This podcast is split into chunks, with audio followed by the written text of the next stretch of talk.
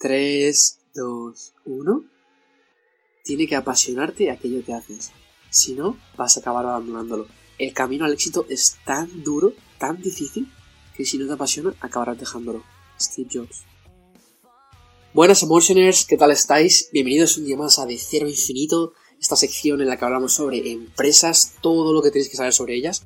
Y hoy vamos a hablar sobre un tema enfocado a los emprendedores que estáis empezando o que estáis a punto de empezar y tiene que ver con cómo elegir a qué campo dedicarte y a qué profesión concreta dentro de ese campo dedicarte.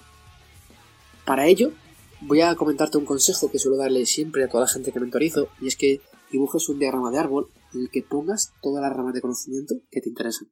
Por ejemplo, pon en tu pizarra tu nombre, en mi caso, Marcos Conker, y salen cuatro ramas. Economía, finanzas, marketing, emprendimiento. Dentro de cada una de ellas abro subramas.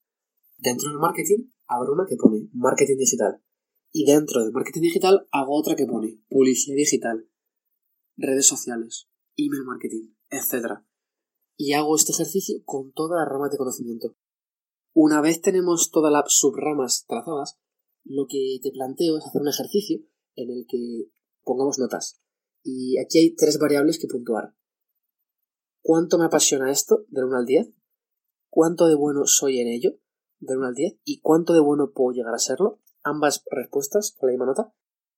Y, por último, ¿cómo de feliz sería si trabajase de esto toda mi vida? Y esto no solo tiene que ver con cuánto dinero puedes ganar, sino con el estilo de vida que tiene la persona que trabaja de ello. Por ejemplo, dentro del marketing digital, a mí me apasiona hacer Facebook Ads 9 de 10. Por otro lado, me considero una persona bastante buena en ello, un 8,5, y puedo llegar a ser un 10 en ello. Por último, el estilo de vida de una persona que hace Facebook Ads me flipa, porque no tienes horario, trabajas con la gente que tú quieres, y es algo súper escalable, ya que lleva muy poco tiempo por día, simplemente requiere constancia y combinar arte con ciencia.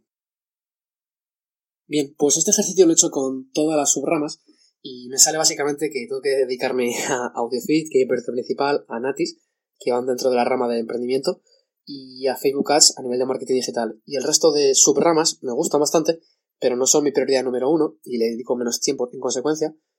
Y, por ejemplo, otras subramas que me gustan, pero no tanto como para dedicarlas parte de mi tiempo, pueden concluir en montar una agencia de marketing digital en la que las trate.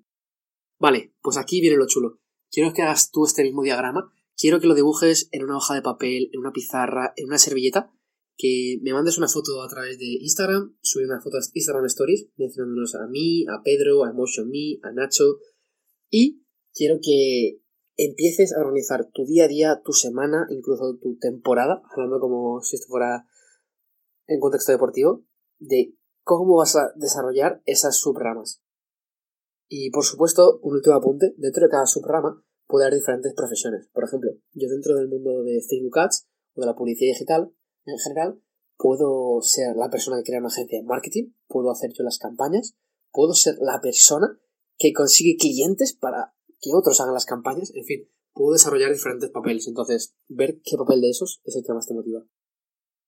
Y por último, recordarte que vida solo tienes una, que vas a morir, y que si vives la vida sin miedo, la vida no tiene límites.